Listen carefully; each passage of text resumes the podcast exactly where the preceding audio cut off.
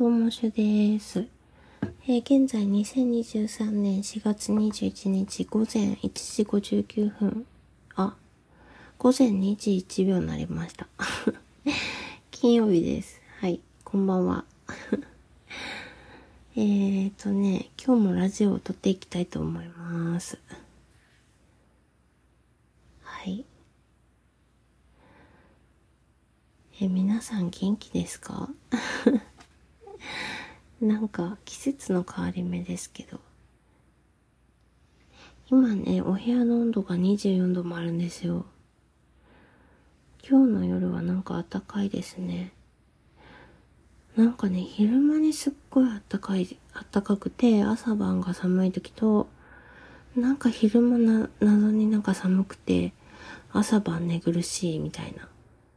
暑いっていうかなんかムシムシしてるしてるっていうかね、なんかほんと体調が、あの、しんどくなりやすそうな季節ですよね、今。季節っていうかなんか季節の変わり目だからですかね。なので皆さん、あの、お気をつけくださいませ。なんか私はすごく最近ね、その 気圧の変動にね、体重、あ、体重じゃない、えっ、と、体調をね、すんごい、あの、振り回されてるんですけど、うん。でもまあ、今日もなんかすごい朝から、今日っていうかまあ、日付変わっちゃったので昨日か、あの、昨日はね、朝から久しぶりに快晴って感じだったので、うん、それでちょっとね、なんか切り替わった気はするんですけど、もうこの頃マジであの、心身ともに絶不調な感じだったんですよ。で、なんか、おとといの夜に、なんかちょっとね、気分転換しなきゃなって思って、あの、夜ね、犬さんと一緒に河原を1時間ぐらい歩いたんですけど、なんかそしたらちょっと気分がね、良くなって だんだん回復してる気がします。はい。皆さん息抜きしましょうなんかね、ほんと。なんか最近、あの、思い知ったんですけど、眠たい時とお腹空いてる時が、なんか、重なった時は、あの、不安とかもね、もう2倍、3倍とかになるので、なんか気をつけなきゃなと思いました。まあ、よく食べてよく寝てってね、ありきたりっていうかなんか、基本的なことかもなんですけど、まあそれをね、やってないと本当不安も倍増して、うん、なんかそれで、なんか気持ちの方から落ち込んでいって体調持ち込むみたいな気がしてるのでね、この頃。なので、まあ基本的なところに立ち返って、あの、よく食べて、よく寝たいと思っています。難しいんですけどね、基本的なことするのって。でもなんか結構ね、睡眠は大事な気がします。はい。なんか病院とかね、行った時とかになんか、あの、よく寝てくださいねとかね、よく食べてくださいねとか、あの、言ってくださったりしたら、え、なんか悩み全然なんか、確かにそれはそうなんだけど、全然何も悩み解決しなかったんだけど、みたいなね 気分になる時はあったんですけど、まあでもなんか、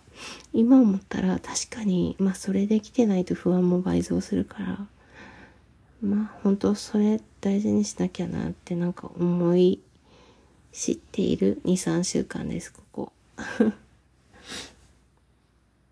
なんだかね、まあ本当基本的なことって難しいですねっていう風に感じます。えー、今日もね、なんか、へんてこな始まり方になっちゃいました。えーと、なんか、最近セーラームーンを読んでるので、あの、セーラームーンの話をしたいと思います、今から。今日は。あの、なんかセーラームーンは知ってたんですけど、ちゃんと読んだことないし、ちゃんと見たことなかったので、ちょっと気になって、で、この間ね、あの、ブックオフに行った時に、1巻から10巻まで買ったんですよ。セーラームーンの単行本っていうか漫画を。で、あの、全10巻だと思ってね、あの、買ってたんですけど、読み終わったところ、なんか10巻で終わってなくて、で、なんか、あの、調べたら18巻まであったので、まあ、まだ今ね、10巻までしか読めてない時点での感想なんですけど、なんか、ひとまず10巻までの感想としては、なんか自分のことをね、大切にしてたり、自分のことを大切にできる人が書いた物語だなと思いました。なのでね、なんかすごいね、参考になったり、なんか、結構ね、元気をいただく場面が多かったように思います。個人的にはね、好きな話でした、とても。なんか、あの、月とか星とかね、その地球以外の惑星とか、そういうなんか、宇宙のこととかに関連して、キャラがね、できてたり、その、地球以外の星に物語があったりね、そういう設定がなんか私個人的に好きなので、あの、そういう物語、なんて言ったらいいんでしょう。なんかそういう設定がある漫画で面白かったです。はい。うんただね、なんか世代的っていうか、年代的なんかこの漫画が書かれた時代の時代と今の時代ってちょっとやっぱ違うじゃないですか。30年ぐらい前なので。なので、そういう世代の違いっていうのもあると思うんですけど、結構ね、あ、なんかこれはちょっとしんどいなっていう感覚もあるんですよ。なんか、うん。こう、なんて言うんでしょう。なんか、めっちゃ、なんか美しいの基準がやっぱり今と違いますし、今と違うっていうか、まあ今もそういうなんか細くて、なんか、その、まあ太ってちゃいけないとかね。なんか可愛くメイクしてなきゃいけないとか、女の子は守られ守りたいと思われなきゃいけないみたいな、なんかそういう感覚が若干あるのでね、セーラームーンのなんか描写の中に。なんかそれはね、いや、しんどってなったんですけど。うん。でもやっぱ30年前の日本の社会で生きていて、なんかそうしないとしんどかったのかもしれないっていうのもあるのでね、なんか、むずく、なんて言ったらいいのか難しいんですけど、うん、なんかそういう、おおって感じるような感じ？なんて言うんでしょう、感覚？ってかそういう思う、そう思う感覚とかもありました、読んでいて。うん。でもその基本的に、あの、セーラー戦士のね、あの若者たちが、あの、自分を信じてね、なんか自分の持ってる力を信じて、なんか、こう目の前にある困難をね、打ち破っていく。そして仲間と一緒になんか戦うとか、あと、なんか孤独に戦っってきた人たちと、ずっと仲間と一緒に戦ってきた人たちが、なんか分かり合うのって難しいんですけど、分かり合うのって難しいんですけどというかなんか難しいと思うんですけど、そんな中でね、でもなんか一緒に手を取っていく道を選んだりするシーンとかもあって、そういうのはね、すごく好きだったんですけどね。うん。なんか他人をね、巻き込みながらね、連帯することは諦めずにやっていく感じとか好きでした。あの、ネプチューンとウラヌスとプルートっていう戦士たちが、あのね、なんか途中で出てきたんですよ。何巻だったっけ ?7 巻ぐらいかな。なんかそれまではうさぎちゃんとか、あの、セーラームーンとセーラーマーズと、ジュピターと、えっ、ー、と、なんだったっけ？あ、ヴィーナスと、セーラーヴィーナスと、あと、アミちゃんの人。あれ、アミちゃんの名前忘れちゃった。なんだったっけ？シャボン？シャボンじゃない。なんか、なんだったっけ？え、マーズとムーンと、え、セーラーマーズとセーラームーンとセーラーヴィーナスとセーラージュピターと、え、アミちゃんのなんかあのセーラーの名前が思い出せない。なんだっけ？アクア？ちょっと待って、見ていいですか？ちょっとここにあるから、あらすじのとこ見よう。なんだっけ、あの、あ、マーキュリーだごめん、アミちゃん。あの、セーラーマーキュリー あの、セーラームーンとセーラーマーキュリーと、セーラーマーズと、セーラーヴィーナスとセーラージュピターが、なんかあのね、最初5人でこう、まあみんなそれぞれ仲間っていうかその、戦士、自分たちが戦士でなんか共に戦う同士なんだみたいなことに気づく過程の物語もあるんですけど、まあその5人はいつもね、まあ一緒に戦っている感じなんですけど、なんか、セーラープルートとセーラーネプチューンとセーラーウラヌスは別の星でね、孤独に戦ってきた戦士なんですよ。で、なんかその、7巻か8巻か忘れちゃったんですけど、それぐらいの時に、なんかあの、そのセーラームーンとセーラーウラヌスとかね、セーラーネプチューンとかセーラープルートがこう、交わる出来事があるんですよ。なんかお互い共通の敵って敵っていうか、戦う相手が共通の人になるみたいな。まあ共通のものと戦うっていう感じの展開があって、なんかその孤独にね、戦って、一人で戦ってきた人たちと、なんか常にね、助け合える仲間がいて、戦ってきた人たちが手を取り合うのってね、難しかったりするじゃないですか。でもそれをなんか、一緒に戦っていくことになるんですけど、なんかその過程とかね、すごい良かったんですよ。なんか好きでした、私それは。なんか、天、天王はるかさんっていう人がね、セーラーウラヌスなんですけど、ウラヌスがなんか好きすぎてやばいってなって、今10巻まで読んでみて、まあ、セーラー戦士では私は、プルー、セーラープルートとウラヌスが好きです。うん。で、なんかね、あの、敵、敵もすごい魅力的な人が多くて、うん、なんかね、敵も好きでした、結構。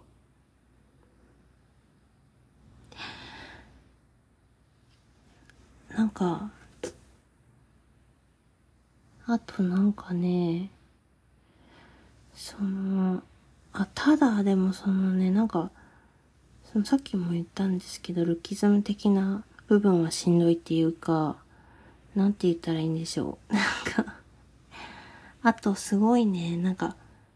あの、10代の中学生とか高校生は、もうみんな絶対好きな人がいて恋愛してるみたいなね、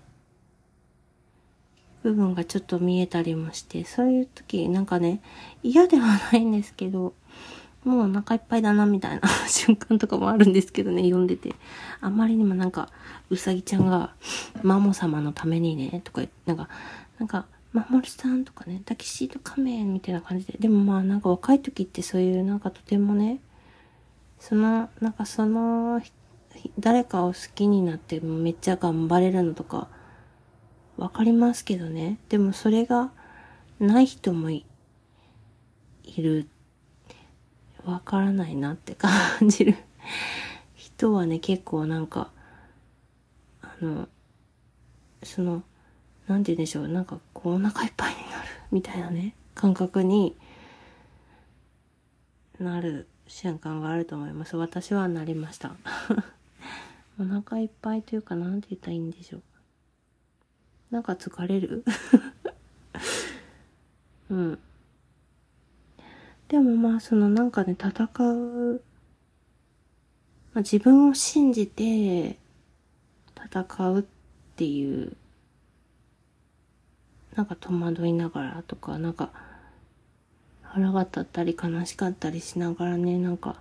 でももう自分がやるしかないんだってなってね、なんか、世界の、を変えようとか、世界を守ろうとか、なんかそんな感じでね、戦うのはすごい良かったんですけどね。それは大好きですけど。なんか浅はかな感想ですよね、私の感想。大丈夫かなこれ。こんな浅はかな感想。ラジオに載せて。まあ、そんなね、あの、ちゃんと真剣に聞いてくださってる方が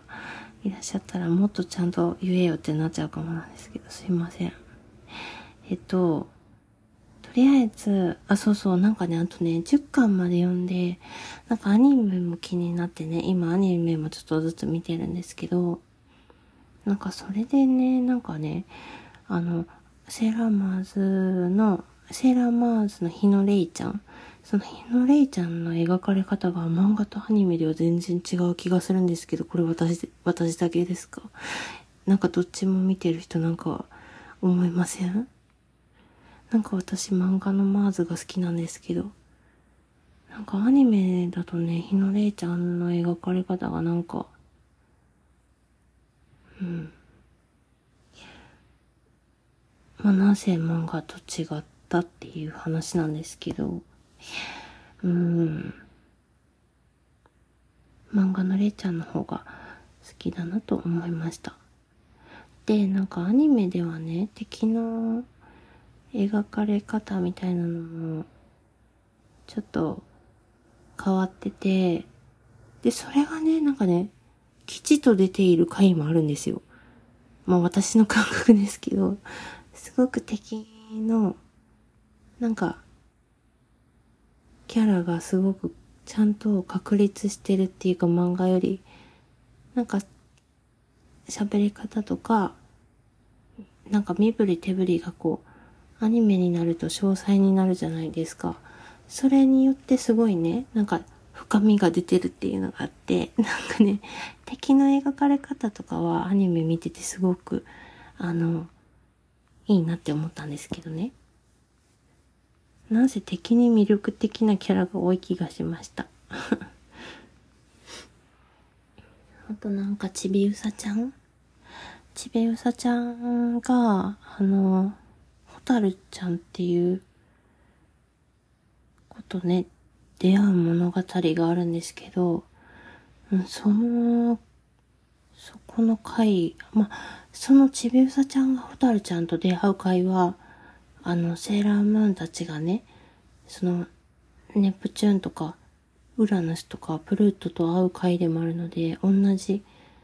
ところなんですけど、ななんかね、そこ全部良かったんですよ。なんか、ちびうさちゃんが、自分のホタルちゃんに対する、ホタルちゃんに対して感じてる気持ちに気づく、なんかところとか、すごい好きでした。それはね、すごく、なんかまあそこがすごくね、個人的に今10巻まで読んだ中では良かったです。8、90ぐらいかな。多分関数で言うと。7も入ってたっけ？でもなんか8、90だった気がします。とりあえずね、でもなんか、まだ残り8巻分は読めてないので、それをなんか読めたらまたなんかラジオで話せたらいいなと思うんですけど。で、私はなんかその、あの、真相版とかね、完全版とか、セーラームーンの漫画ってこう3種類ぐらいあるらしいんですけど、買ったのがね、その普通のなんか、最初に出た単行本っていうか、なんか、それだった、それをなんか今読んだみたいで10巻分。なんかだから、あの、作者さんの日記みたいなものもね、ちょこちょこ、その漫画の中に載ってるんですよ。竹内直子さんの。で、なんかその日記とか見てると、なんかあまりにも自分と住む世界が違いすぎて、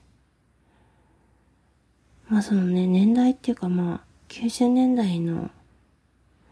暮らしと今の暮らしってほんと全然違うんじゃないかってよ、なんか悲しくなったりね。竹内直子さんがすごく、あの、なんて言ったらいいんでしょう。優雅な暮らしをされてた方なんですかね。そうなのか、それとも時代的に今みんなそれぐらいの生活基準に結構手が届く感じだったのか、どっちなのかわかんないんですけど、なんか、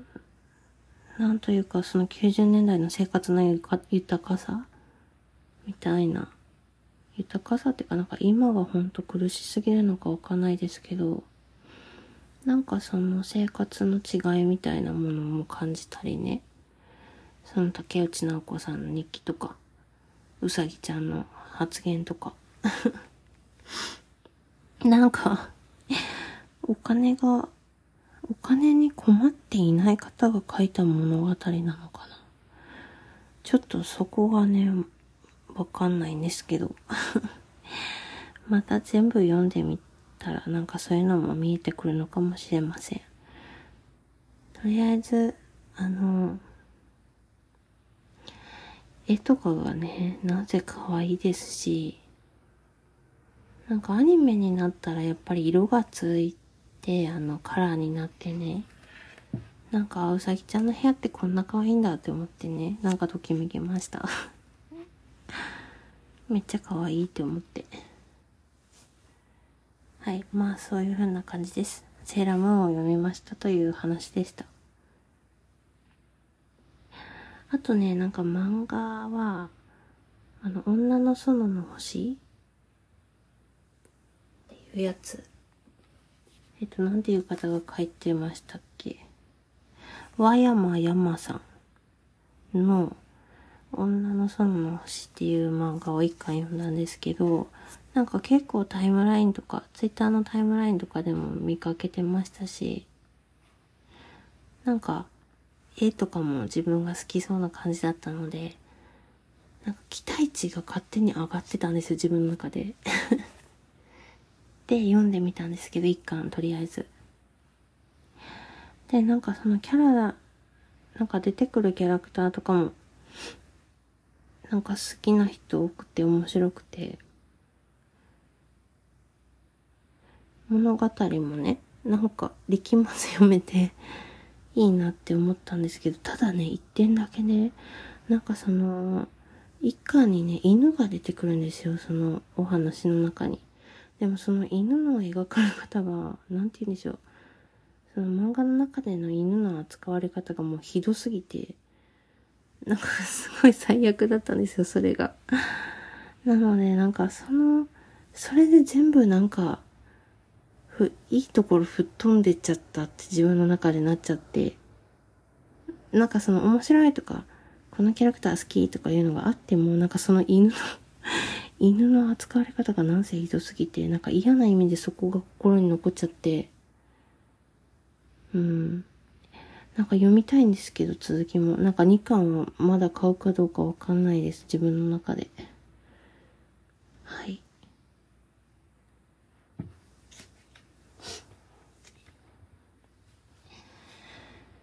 そんな感じです。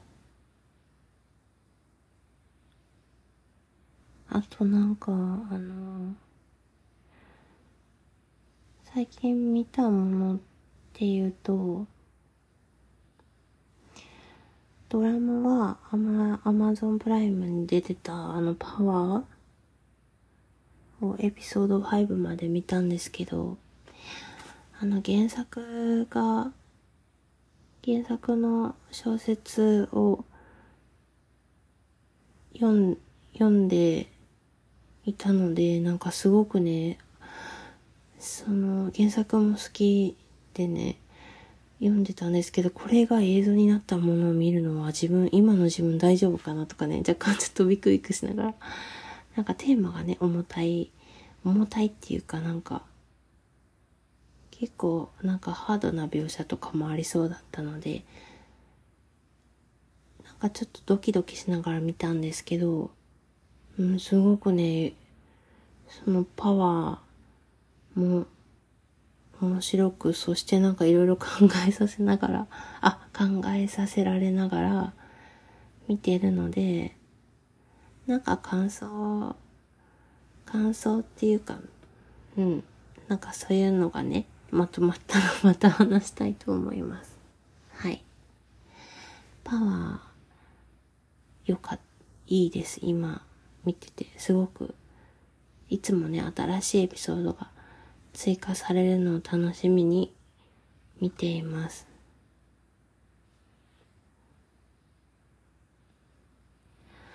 あと映画はね、モーリタニアン黒塗りの記録っていうやつを見たんですよ。あの、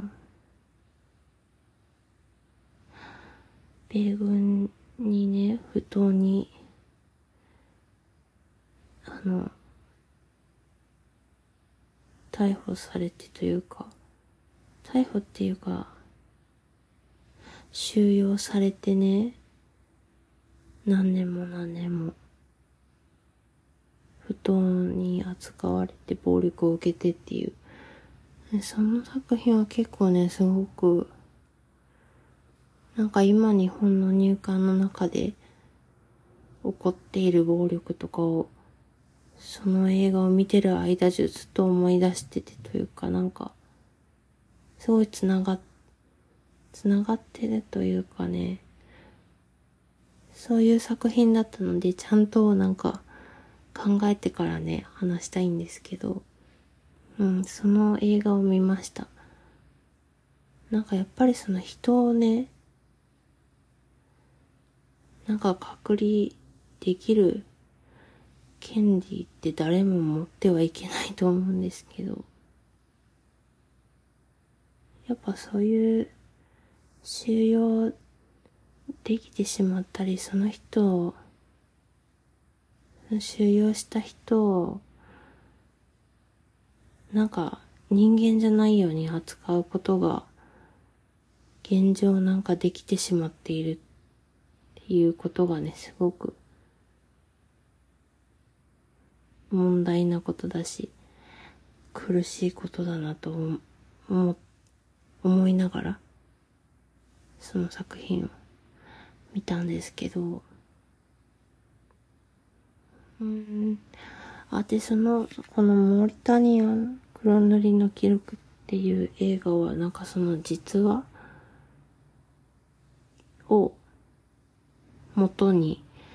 あの制作された映画みたいだったので、なおのことね、なんか、現実で起こっていることなので、なんかちゃんとね、その整理したり、なんか思ったこともちゃんと整理して考えてから、また話せたらいいなと思います。うん、今週はその映画を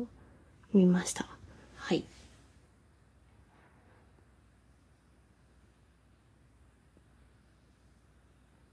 なんか、うん、あとなんか見たかな。あ、あとね、あのね、あれ見ました。悪人伝マドンソクのやつ。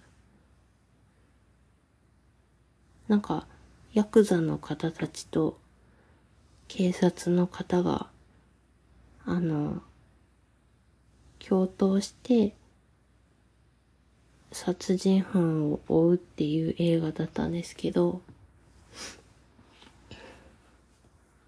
なんか、その映画に関しては、特に言う、なんか、言いたいこととかね、話そうって思うことはないんですけど、なんか悪人でも見ましたね。結構なんか暴力的な映画でした。うん。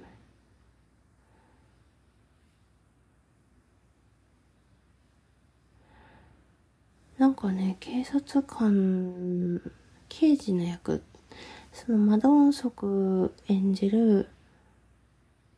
ヤクザのトップみたいな、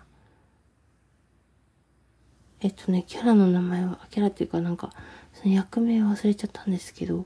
その人と、その、一緒にね、なんか協力し合って、あ協力し合う刑事さんがいるんですけど、その刑事のね、役をや、あ、その刑事役を演じてる俳優さんの演技が好きでした。ちゃんと調べとけばよかった。なんかそれはすごく印象残りました。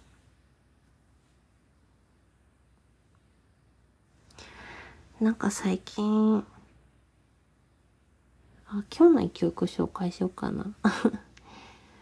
今日は、あの私、あの、妹がいるんですけど、なんか、その妹が、大塚愛さんがすごい好きなんですよ。で、なんか、大塚愛さんのアルバムとかね、貸してもらって、聴いてたんですけど、めっちゃいい曲があって あの甘い気持ち丸かじりっていう歌があるんですけどね。ちょっと私その歌すごいハマっちゃって最近よく聴いてます。なんかね、初めて聞いた時ね、なんか、なんか泣けました。なんかもう本当に、なんか愛の歌です。愛の歌。ラブ。ラブの歌でした。なんかね、私が好きなラブソングでした。あとなんかビー玉っていう曲と、リネーム？リネームっていう曲も個人的に好きです。なんかリネームっていう曲は聴いてたらね、なんか妹のことを思い出しちゃいます。あとなんかヘロミーとか好きかも。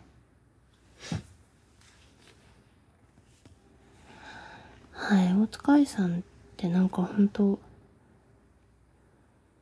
あの、曲によってね、なんか声の印象が変わる人だなって思いました。まあでもその最近は、あの、甘い気持ち丸かじりという曲をめっちゃ聴いてるので、今日はその曲を紹介しようと思います。はい。あと最近ね、あの、全然話変わっちゃうんですけど、もうめちゃくちゃハマってるお茶があって あの、なん、あの、あったかいお茶っていうか、なんて言うんでしょう。あの、自分でね、お湯入れてティー、あの、ティーパックで、こう、なんて言うんでしょう、煮出すみたいなやつなんですけど、なんか、スタッセンっていう、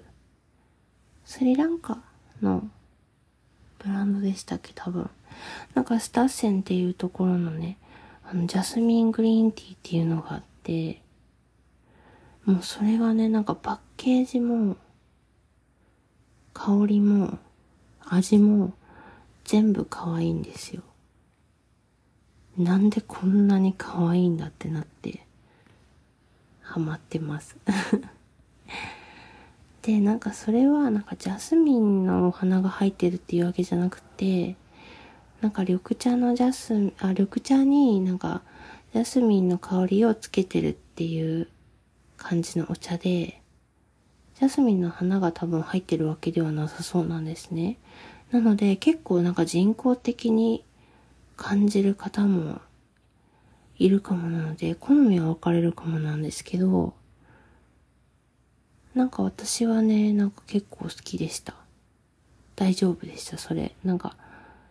あの、でね、入れ、そのお茶を入れた時に、なんか部屋も優しくジャスミンな香りに包まれるんですよ それがすっごい癒されて、なんか最近毎晩飲んでいます。甘い、あ、なんか甘い飲み物がね、すごく私苦手なんですけど、なんかね、その自然な甘みをなぜか感じて、多分香り香りなのかな？わかんないんですけど、香りの香りがいい匂いだからそう感じるのかもですけど、なんか、ジュース飲んでる気持ちになれるっていうか、なんかアイスにして飲むとね、なんかなおのことですけど、なんかジュース飲んでる気分にもなって、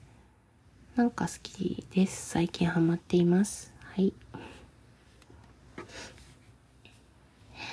なんかもうめっちゃ可愛い気持ちになりたい時は おすすめです。あとね、なんか最近は、あの、料理？料理ってね、なんか自分に余裕ないとできない、できなくなってしまうので、なるべくね、やるようにしてて、あとはなんかできない時のために 作り置きしたりね、できる時にやってるんですけど、最近ね、美味しいものを作れたんですよ。なんか長芋でポテサラ作ったらめっちゃうまくて。で、なんか長芋、多分なんか今は旬なんですかね。なんかさ、この間ね、あの、産直市場みたいなところに行ったら、すごい安く売られてて、で、いつもは、あの、切って普通にね、あの、梅干しとあえて食べたりしてたんですけど、なんかポテサラのメニューとか調べてたら出てきて、しかももう電子レンジでチンしてね、手軽に。で、あの、マヨネーズ。私はその卵不使用バージョンのやつのマヨネーズなんですけど、なんかそれとほんとポテサラ作るみたいな感じであえて、うん、まあポテサラと同じようなことを長芋でやればいいだけなんですけど、もうそれがもうめっちゃうまくて、ハマってます、最近それも。あとなんか、豆腐ハンバーグにいつもはね、ひじきを入れてたんですけど、なんかこの間キノコ入れたらめっちゃ美味しくて、最近はキノコの豆腐ハンバーグにもハマっております。あと、なんか、YouTube でね、あの、ビーガンレシピ調べてて、なんかサンドイめちゃくちゃサンドイッチ的なものを食べたい日があったんですよ。で、なんかその、ビーガンレシピみたいなの見てたら、なんかそのひよこ豆を潰して、セロリと、なんか、ビーガンマヨと、玉ねぎの、まあ、ピクルスみたいな、キュリとか、そういうものをね、こう、あえてそのなんかツナサンド風みたいな感じにやってたんですよ。で、それ真似して、なんか、私いつも玉ねぎはね、もういつも、めっちゃ適当なんですけど、玉ねぎをこう薄く切って、それをなんか、タッパーみたいなのにポイって入れて、そこからその上から酢をかけて、もう別に砂糖とか何も入れずに酢だけかけて、もう本当に簡単な酢漬けを常にストックしてるんですね。なんかでもそれ、サラダとか納豆とかなんか何でも合うんですよ。で、なんかそれをみじん切りにして、なんかその玉ねぎ刻んだやつとセロリとなんかビーガンマヨとひよこ豆があったのでそれでやったらマジでねまあそのレシピのおかげなんですけど、それも美味しくて、最近は、その、なんかツナサンド風のビーガンサンドイッチもよく作ってます。なんかね、ひよこ豆ね、あの、たまに行くドラッグストアで、誰も買わないのか、いつもなんか半額になってね、残ってるんですよ。で、私はそれをいつも買い占めてね。まあ、カレーを作ったり、ダルカレー。まあ、こういうなんか、検索してひよこ豆でなんかできないかな、みたいな。それに使っててありがたいんですけどね。でもなんか、いつもね、こうスーパーとかで、売れ残ってたりとか半額になってるものってね、これが続いたらなんか入荷しなくなるんじゃないかってちょっと不安になるんですけどね。このままあってほしいといつも思いながら半額ありがとうございますと思って購入しています。はい。そんな感じの一週間ぐらいでした。今週。なんか私前回すごく、あの、重た、重たいっていうかなんかもう前回ね、なんか心身ともにもう絶不調の時にラジオを撮ってしまって、なんか重たく、重苦しくてもう暗くて、しかもなんかもう長いめちゃ長くラジオ撮ってしまってね。なんか良かったんだろうかとか何とも言えない気持ちになってるんですけど。うん。あと、その、もしもね、聞いてくださった方がいたら、申し訳ないなって思うのと、ありがとうございますっていうので、なんかちょっとね、あのまあなんとも言えない 気持ちになってるんですけど、でもなんか生きてたらね、もう全然無理な日とか、もうマジでどうやってここからテンション上げていけばいいのみたいな 絶望の日も結構あるじゃないですか。まあそういう日だったということで、アップしたのをアップしてみたんですけど、うん、なんか、なのでね、今日はね、すごいなんか、理想としては、こう明るく、ハッピーな、あの、楽しいラジオにしたかったんですですけど、なんか今日も普通のラジオ になってしまいました。はい。すいません。うん。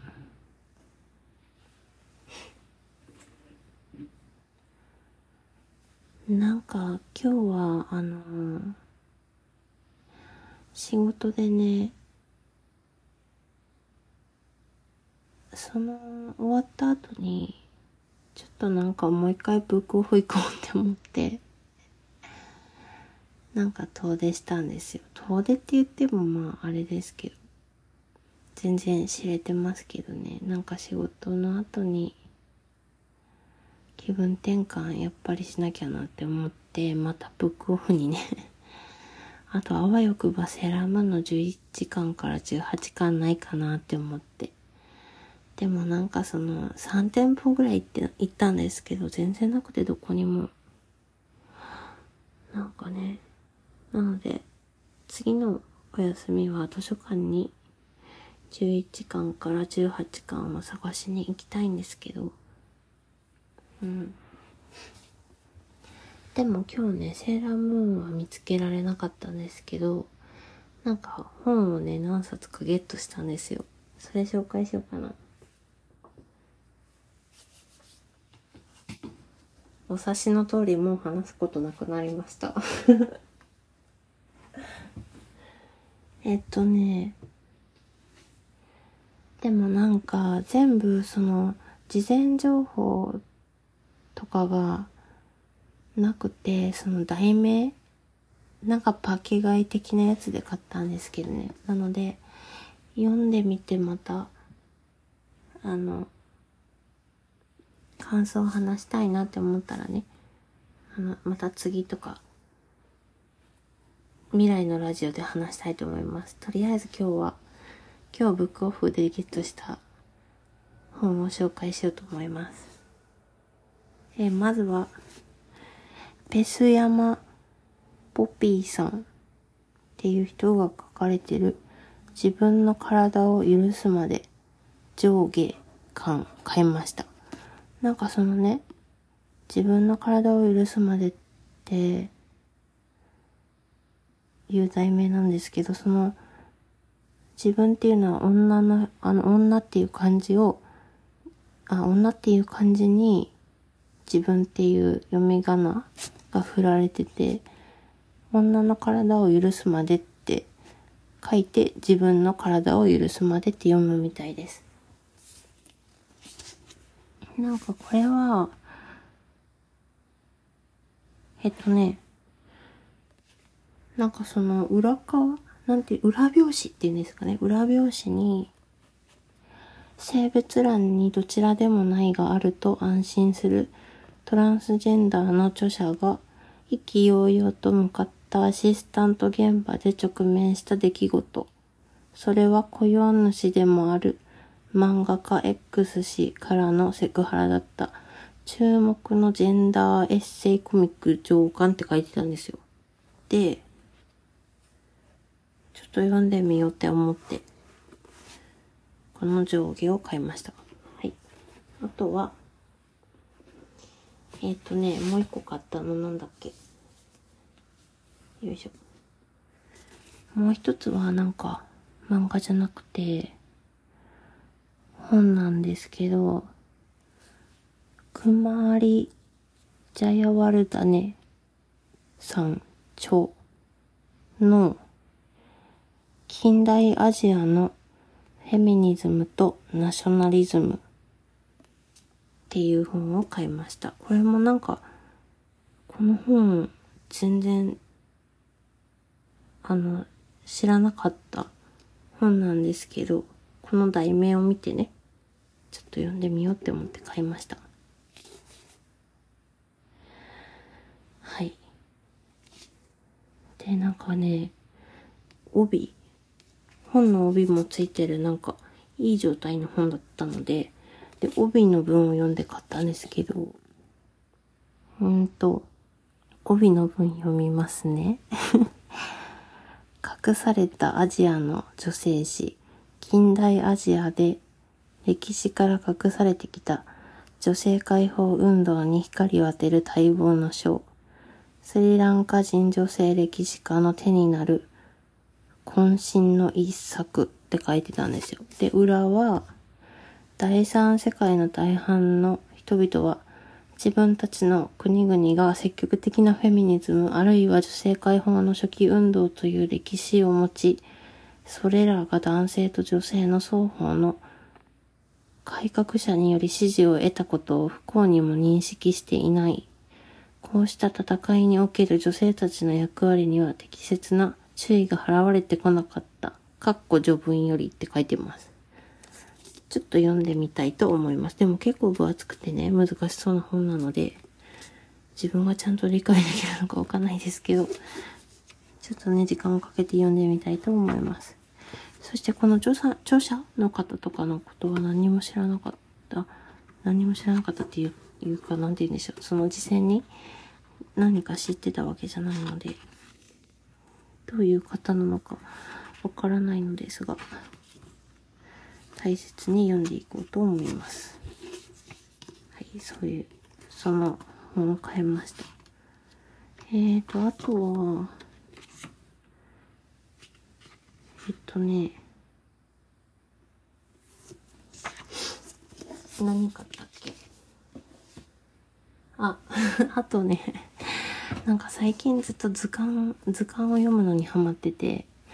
あの、でも図鑑ってとっても高いので、自分で買えなくて、あの、図書館でね、あの、読んでたんですよ。なんか動物とか、魚とか宇宙とかね。で、それでなんか今日行ったブックオフ図鑑200円だったので、買いました。哺乳動物1、哺乳動物2っていう2冊。なんて書いてんだろう、これ。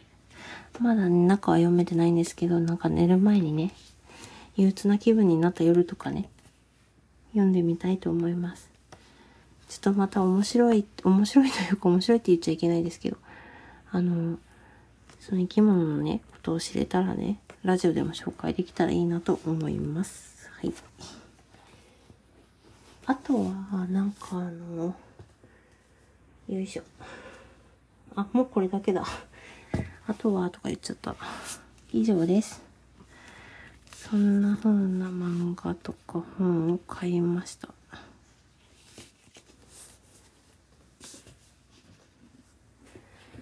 なんかブックオフってマジで一生入れるんですけど、あれ。あの、なんかテントとか持って行って一晩貸し切りたい なんか楽しいですよね、ずっと。その、あの、立ち読みとかはね、私あんまり好きじゃないのでしないんですけど、落ち着いて、なんか、なんか後ろに人が立ったらどうしよう。なんかね、私すごいね、人に近寄られるのあんまりあの得意じゃないんですよ。で、なんかそのブックオフの通路とかって、あの、なんて言ったらいいんでしょう。その、あの、仕事とかでね、もう、その方と対面するとか、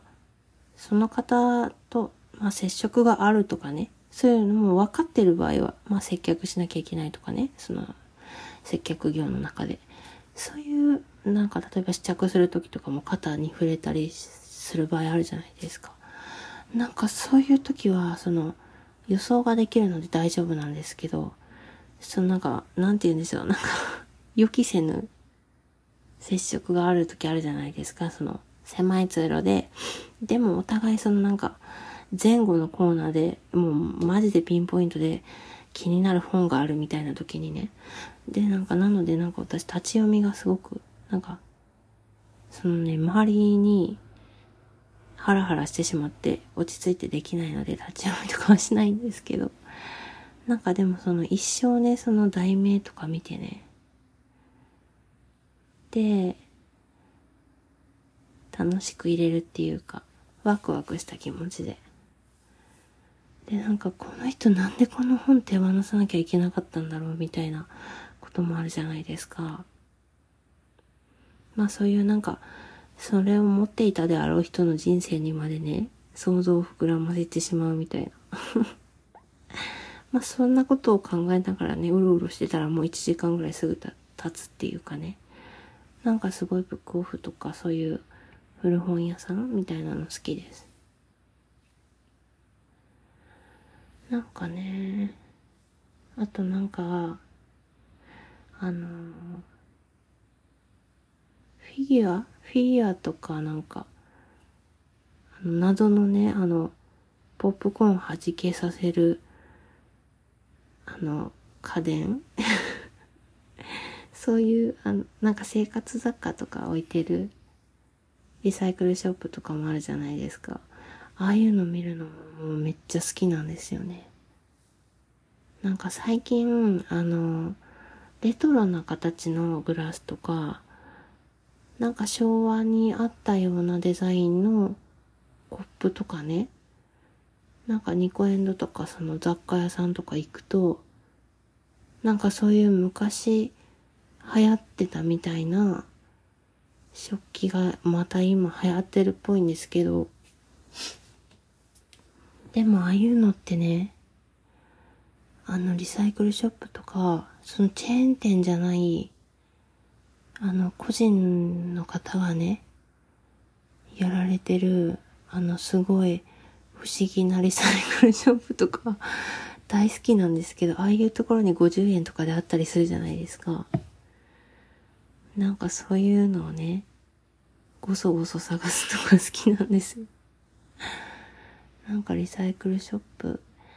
で、徳島県はね、あんまりね、古本屋とかね、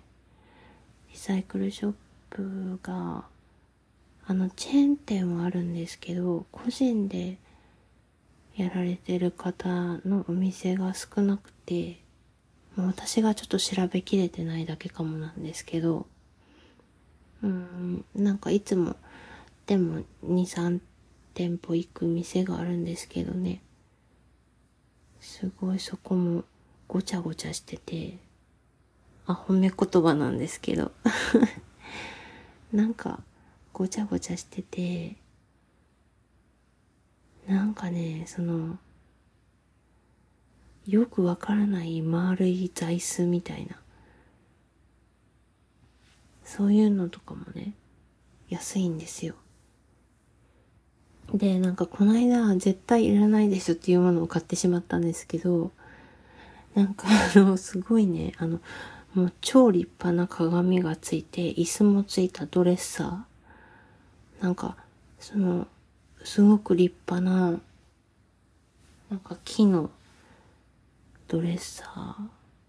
ーが3500円だったんですよ。でもその値段だけ聞くとどんなものか想像しがたいと思うんですけど、その結構でかいんですね。でも私いつも洗面所の鏡で、タターっとメイクして、なんか、もう適当にただーって髪の毛セットしてて、洗面台で立ったままね。で、なんか、あの、ブイーンって言って、チカチカなってるライトの下でね、メイクしてたので、なんかこれあったらちゃんとメイクするし楽しいかもしんないって思って、そのバカでかいね。あのドレッサーを買ったんですよ。で、あのー、それをね、なんか分解して、そのお店の方がね、車に乗せてくださって、小さい系の車なのになんか 上手に乗せてくださったんですよ。で、それで一人で餌ほさ言ってね、あの、組み立てて、今、部屋で、あ、部屋の中にね、ドレスあるんですけど、まだそれで一回もメイクしてないんですよね なんかその洗面所でタターっとメイクするのに慣れてて。で、なんかか、なんかいざね、お部屋に置いたらなんか鏡がでかすぎて怖くて、なんか布かけてるんですけど。まあね、ちょっとこの夏、今なんかメイクちゃんとする元気がなくて、なので、なんかね、ちょっと夏とかって、こう、アイシャドウの色変えたくなったりする、なんか雰囲気も変えたくなったりするじゃないですか。なんかそのタイミングで、ドレッサーも解禁しようと思っています。うん、なんか、うん、で、なんかこれはセーラームーンの影響でもあるんですけど、うさぎちゃんの部屋がね、もうなんせ可愛くて、で、私もなんか目に見えるところに自分の好きなものとか、可愛いって思うものとかをね、あの、飾りまくろうって思って、よいしょ。なんかね、最近、あの壁にね ポスターとかあの、なんて言うんでしょう。なんか、あの、風呂敷って言うんですかね。なんかね、ラッシュでね、あの、風呂敷売ってるんですよ。めっちゃ可愛い。なんかあれをね、集めるのが私好きなんですけど、そのラッシュの風呂敷をめっちゃ貼りまくって壁に、部屋の壁に、ちょっと明るい部屋にしたかったんですけど、なんかあの、ボルタンスキーの作品のポスターも貼ったんですよ。なんかそしたらすごい、なんかめちゃくちゃ あの、その作品とても好きでね、あの、うん、好きなんですけど、ただなんかその、ラッシュの可愛い風呂敷と、ボルタンスキーさんのね、あの、やっぱこう、ちょっと重厚感のある作品めちゃめちゃ喧嘩してて なんか落ち着かない部屋を誕生させてしまっててね、今ちょっともう一回考えなきゃって思って。まあそういうなんかインテリアとかをね、なんかやっと興味が出てきて、なんか可愛いとか元気出るなみたいなね、お部屋にしたいなという希望があります。ああ、なんかあと最近ちょっと軽トラに乗ってみたいという希望もあって、あの、ライトがま、あのね、ライトがあの、丸いやつ、あるじゃないですか、なんか軽トラでも。その、ライトが丸い軽トラに乗ってみたいという願望があります。なんかそんなこんなでもう59分になってしまったので、今日のところはここで終了したいと思います。もし、えー、最後まで聞いてくださった方がいらっしゃったらありがとうございました。はい。そして前回もなんかすいませんでした。えー、そして、そしてって言いましたけど、もうないです。はい。ありがとうございました。では皆さん、良い週末をお過ごしください。ありがとうございました。バイバーイ。